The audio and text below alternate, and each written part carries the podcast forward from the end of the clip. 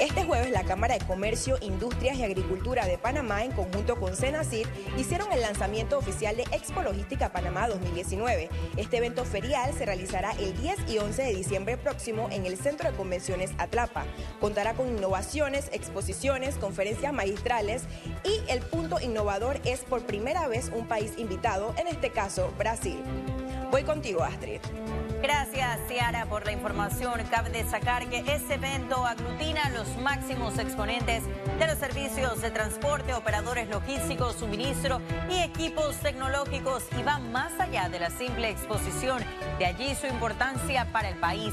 Y hablando de tecnologías aplicadas a la economía, existe un nuevo concepto en el negocio bancario. ¿No es así, Carlos? Cuéntanos.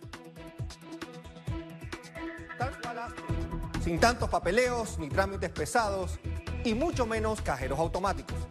Lo que aquí prevalece es la autogestión. Es una nueva tendencia que proviene de nuestro hermano país, Brasil, y ya se está propagando a otras latitudes. Esto y más lo revelaré en unos minutos. Astrid, vuelvo contigo. Muy interesante esa propuesta, Carlos. Muchísimas gracias. Y muy consono con esos tiempos, la era digital, estaremos atentos a tu segmento.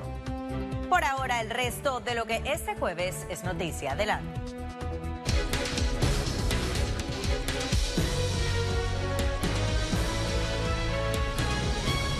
Econews presenta las noticias top del día. Diputados reaccionan tras auditorías de planillas en Fiscalía. Asamblea aprueba citación administrador de Canal de Panamá. Migración y narcotráfico, prioridades de Congreso de Seguridad Centroamericano. Agrupaciones esperan que la paridad de género sea tema de debate en las reformas electorales. En Panamá Digital aumenta vulnerabilidad de sistemas informáticos. Presidente de Brasil acusa a ONGs de causar incendios en la Amazonía. Brexit, Macron advierte que salvaguarda en frontera irlandesa es indispensable. Vive el despertar de Westworld en primera persona. Detective repleto de tics, el retorno de Edward Norton. The Report, la historia oculta de la CIA. Disagree with the narrative here. The United States does not torture. You need to be careful here. They can't destroy the documents. They can go after the next best thing. You. Econews.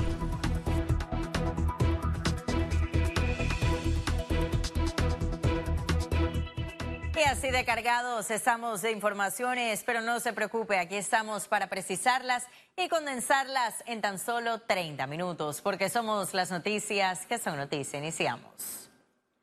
Los diputados de la Asamblea Nacional aseguraron no temer ante las auditorías de la Contraloría General de la República. La reacción se da luego que el Contralor Federico Humbert presentara en la Fiscalía Anticorrupción de Descarga el audito de planillas y donaciones. El señor Humbert está resentido porque no fue presidente, porque no lo apoyamos.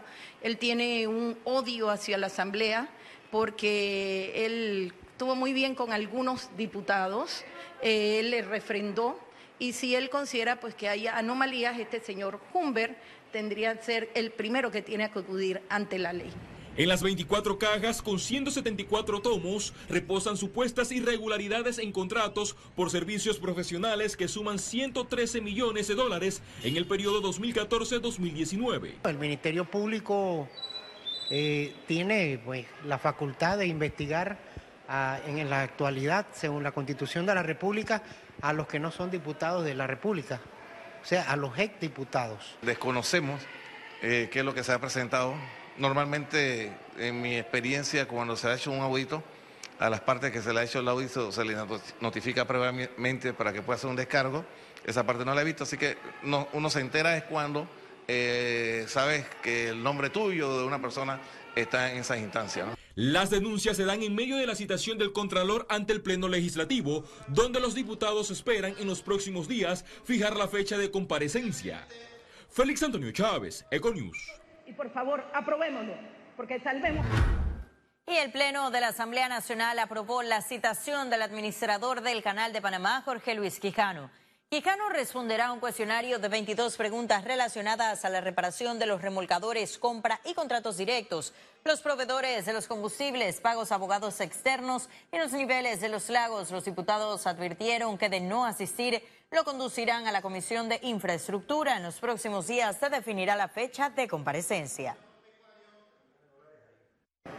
1. ¿Cuál es el estatus de las investigaciones sobre gerentes de mantenimiento y recursos humanos vinculados con a. Contratación de familiares, amistades en las exclusas. B. Ventas de posiciones permanentes a ingenieros y aceiteros temporales. C. Reparaciones infructuosas a remolcadores CETEX 6000 Chino 1, que dicha suma asciende a 15 millones de dólares. D. Compras y contratos directos a familias y amigos a MEC Agrupaciones, movimientos y entidades esperan el debate de la paridad de género en las reformas electorales de 2020. Luego de las elecciones generales y las designaciones del Ejecutivo, las mujeres buscan más igualdad en los cargos públicos. Con relación a los cargos de altos mandos, ya está probado de que la mujer en los altos cargos es productiva y el Producto Interno Bruto de un país sube exponencialmente cuando una mujer está en esos cargos. Para detectar los desafíos, firmaron un acuerdo con la Embajada de Canadá y así conocer las barreras de la participación de las mujeres políticas. En cuanto al tema de las reformas electorales que vienen, es muy importante también entender que la provisión que está en el Código Electoral eh, para eh, que los partidos políticos eh, utilicen fondos para la capacitación de mujeres no ha dado numéricamente el resultado que se esperaba. La ley no es suficiente. Hay una evolución cultural lenta en la que se está trabajando a través de capacitación, a través de formación. El análisis se dio en el conversatorio sobre Derecho Humano 21 y su realidad para las mujeres en Panamá. En mayo de 2018, el Tribunal Electoral, a través de un decreto, eliminó los artículos que limitaban la paridad de género, destacando que las fórmulas de los partidos políticos deben ser de sexos opuestos. Félix Antonio Chávez, Econius. Y con la mira puesta en la seguridad regional, ese jueves ministros y representantes del Triángulo Norte y Sur de Centroamérica y los Estados Unidos se reunieron en Panamá. Muy buenos días.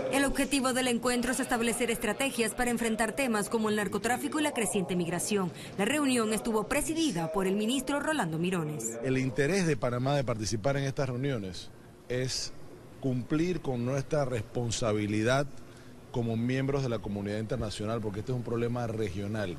Y las soluciones que se requieren no son soluciones bilaterales, son soluciones regionales. Y por eso estamos aquí.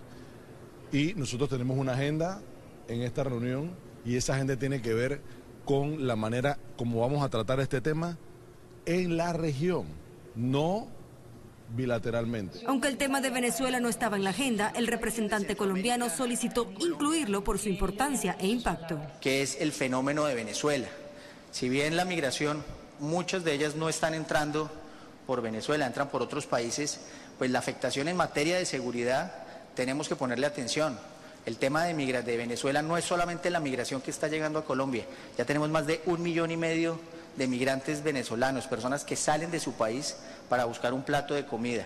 Los estamos recibiendo con los brazos abiertos, no obstante eh, las restricciones fiscales que tenemos en nuestro país. Los recibimos, los estamos atendiendo, pero obviamente tenemos que ir un poco más allá y mirar las consecuencias en seguridad, las relaciones que tiene esa dictadura con otros países y además cómo nos puede afectar a nosotros. La reunión que durará dos días ha permitido el intercambio de información sobre grupos criminales que operan en las fronteras de los países. de 10 minutos, señores. Economía. Y la Federación de Cámaras de Comercio de Panamá discutió este jueves los avances de dos proyectos de ley se trató del de asociaciones público-privadas y el de contrataciones públicas. En la reunión participaron los presidentes de todas las cámaras de comercio del país, quienes manifestaron sus dudas al ministro de Obras Públicas, Rafael Sabonge, y al asesor Gaspar Tarté. También solicitaron que los proyectos de inversión a realizar abarquen el interior del país para garantizar así el beneficio y desarrollo en todas las partes. Sí se habló de que van a haber oportunidades para eh, proyectos de inversión a través de APP para el interior y se habló muchísimo de eso y se, y se preguntó al ministro sobre ese tema y definitivamente que van a haber oportunidades para el interior con este tipo de inversiones.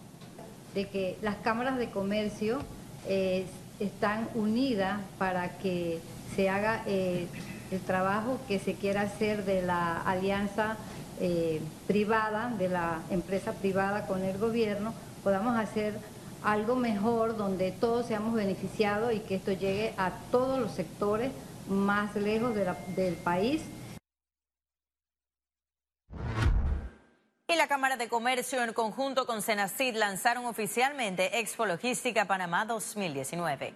El evento ferial se realizará el 10 y 11 de diciembre próximo en el Centro de Convenciones Atlapa. Ese año contarán un nuevo perfil de visitantes, bloques temáticos en el ciclo de conferencias y por primera vez habrá un país invitado. En esa ocasión será Brasil. En esa versión número 13 de la principal Feria de Logística de Panamá habrá 110 módulos en una sala de exhibición con productos y servicios orientados a la tecnología, agentes transitarios, aerolíneas, agencias de cargas y otras secciones relacionadas con la logística. Este año la Feria Expo Logística trae consigo, paralela, un evento sin igual que se llama China LAC.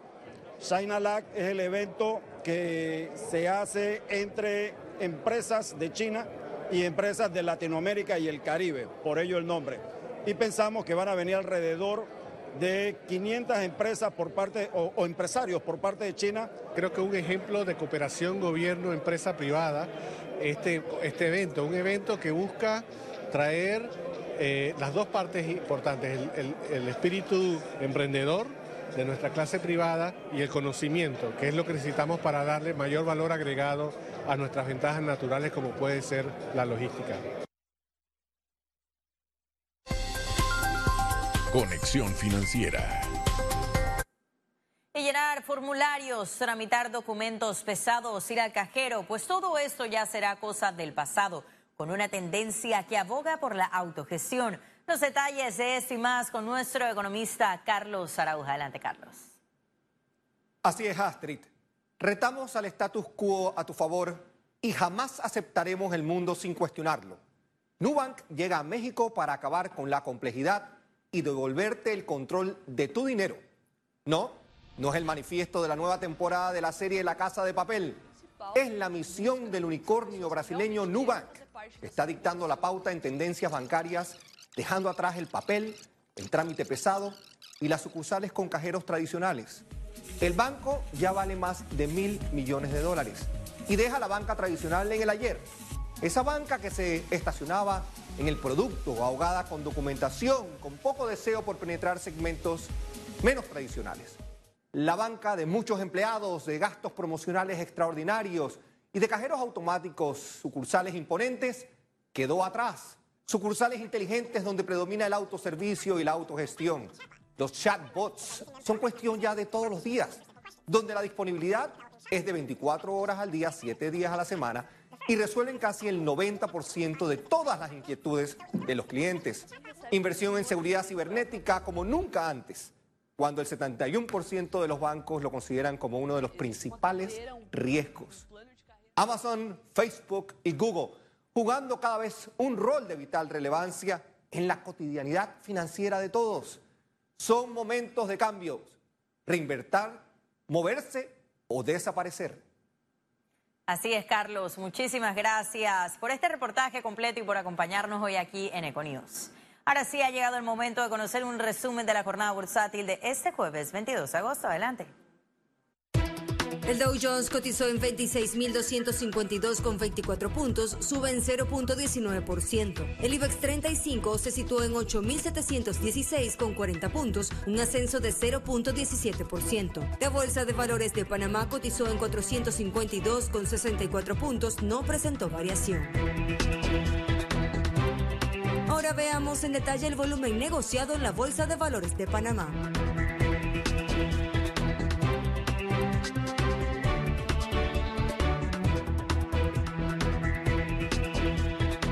Total negociado 20 millones 435 mil 701 con 81 centavos. Y en breve estaremos de regreso con las notas internacionales. Pero recuerde, también puede seguirnos en vivo desde su celular a través de la aplicación de Cable On The Go. Descárgala y listo. No se vayan, que en breve regresamos con mucho más de la emisión de hoy de Econews. Ya volvemos.